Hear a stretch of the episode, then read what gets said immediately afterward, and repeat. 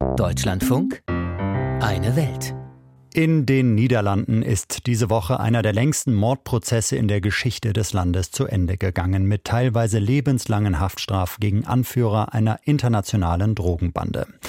Verfahren wie dieses, aber auch ständig neue Rekordfunde an Kokain in niederländischen, belgischen oder deutschen Häfen haben Europa gezeigt, dass offenbar mehr getan werden muss gegen den internationalen Drogenhandel. Und so reiste die deutsche Innenministerin Nancy Faeser diese Woche durch Südamerika, wo der Stoff schließlich herkommt. Sie vereinbarte unter anderem, dass Ermittler enger zusammenarbeiten sollen und stellte den Herkunftsländern Equipment bei der Fahndung nach Drogen in Aussicht, so wie es sich zum Beispiel dieser Polizist in Peru gewünscht hatte.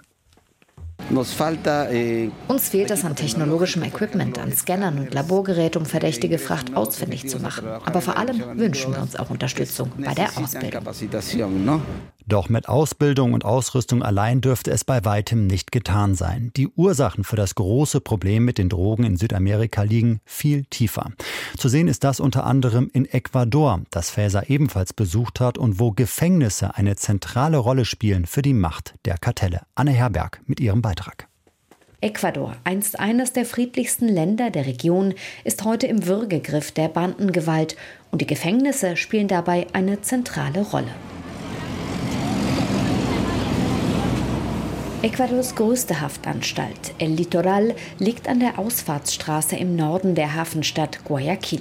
Ausgelegt ist es für rund 5000 Insassen, untergebracht sind mehr als 12.000. Davor stehen Frauen Schlange. Auch Daisy, 19 Jahre alt, pink gefärbte Afrozöpfe. Sie wartet darauf, den Vater ihrer fünfjährigen Tochter besuchen zu können. Alles da drin kostet. Allein ihn zu besuchen kostet 20 Dollar, die du auf ein Konto überweisen musst. Wir geben in der Woche rund 150 Dollar für ihn aus.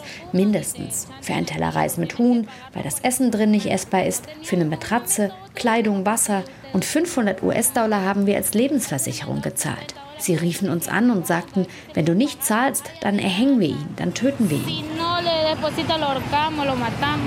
In Ecuadors Gefängnissen haben dieselben Banden das Sagen, die auch im Rest des Landes für Terror sorgen.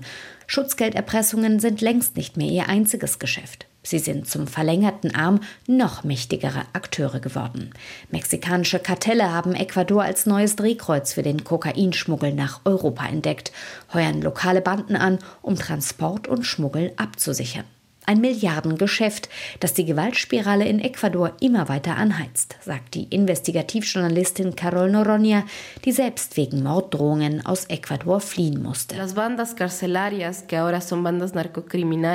Die Gefängnisbanden sind heute kriminelle Narkobanden, die aus den Haftanstalten Erpressungen, Auftragsmorde und Drogenhandel koordinieren. Und sie finden dort ständig neue Mitglieder, junge Männer aus armen Vierteln, die wegen kleiner Delikte wie Dielen oder Raub verhaftet wurden, die soziale Rehabilitation Rehabilitierungsprogramme benötigen würden. Aber die werden nun von der organisierten Kriminalität rekrutiert. So wie Daisys Mann. Als Jugendlicher wurde er mit ein paar Gramm Marihuana erwischt. Im Gefängnis saß er dann im selben Trakt wie Mörder und Erpresser. Er schloss sich selbst einer Bande an, den Choneros, denen blieb er zur Loyalität verpflichtet, auch nach seiner Entlassung. Er begann härtere Drogen zu verkaufen und Waffen zu schmuggeln nun sitzt er wieder hinter Gittern. Er ist 23. Es ist so, dass das Leben in den Mafias vielen gefällt. Da kommst du schnell zu Geld. Aber wenn du einmal drin bist, dann kommst du nicht mehr raus. Entweder du stirbst oder du verlässt das Land. Regelrecht explodiert ist die Gewalt vor vier Jahren, als der damalige Kopf der mächtigen Tornados-Bande ermordet wurde. Es kam zu blutigen Nachfolge- und Revierkämpfen und zu regelrechten Massakern in den Gefängnissen.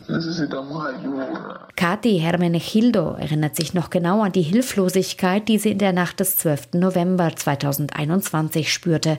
Ihr Mann Francisco und 54 weitere Insassen wurden hingerichtet. Erst Tage später wurde Kathi der Leichnam überreicht, komplett verbrannt und enthauptet. Es gibt Videos, auf denen zu sehen ist, wie die Polizisten selbst die Türen öffneten. Andere schlugen Löcher in die Wände.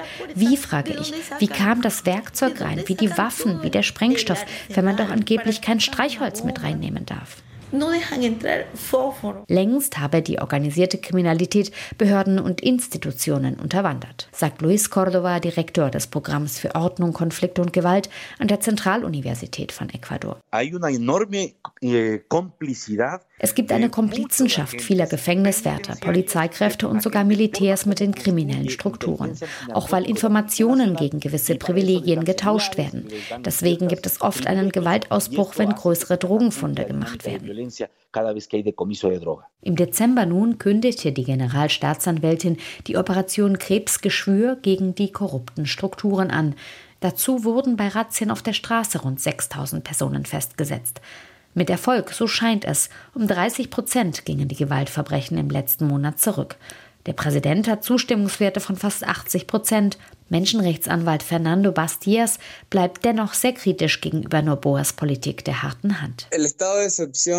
Dass Präsident Noboa den Banden den Krieg erklärte, wird von einer eh, Bevölkerung, die jeden Tag unter den Folgen der Gewalt leidet, positiv aufgenommen. Aber es sind eher mediale, keine neuen Konzepte. Denn das Militär wurde schon mehrmals eingesetzt. Aber laut Verfassung kannst du ein Land nicht dauerhaft militarisieren. Was passiert also, wenn sie in die Kasernen zurückkehren? Dann sehen wir, ob die Politik nachhaltig war. Realmente funcionó o no funcionó eso. Aufklärung, Gerechtigkeit, Wiedergutmachung, das fordern die Angehörigen der fast 600 Insassen, die bei Massakern ermordet wurden. Bis heute wurde keine einzige Person dafür zur Verantwortung gezogen. Währenddessen hat Präsident Noboa für April eine Volksabstimmung über seine Sicherheitspolitik einberufen. Dabei soll es unter anderem um eine Erweiterung des Einsatzes des Militärs im Inland gehen.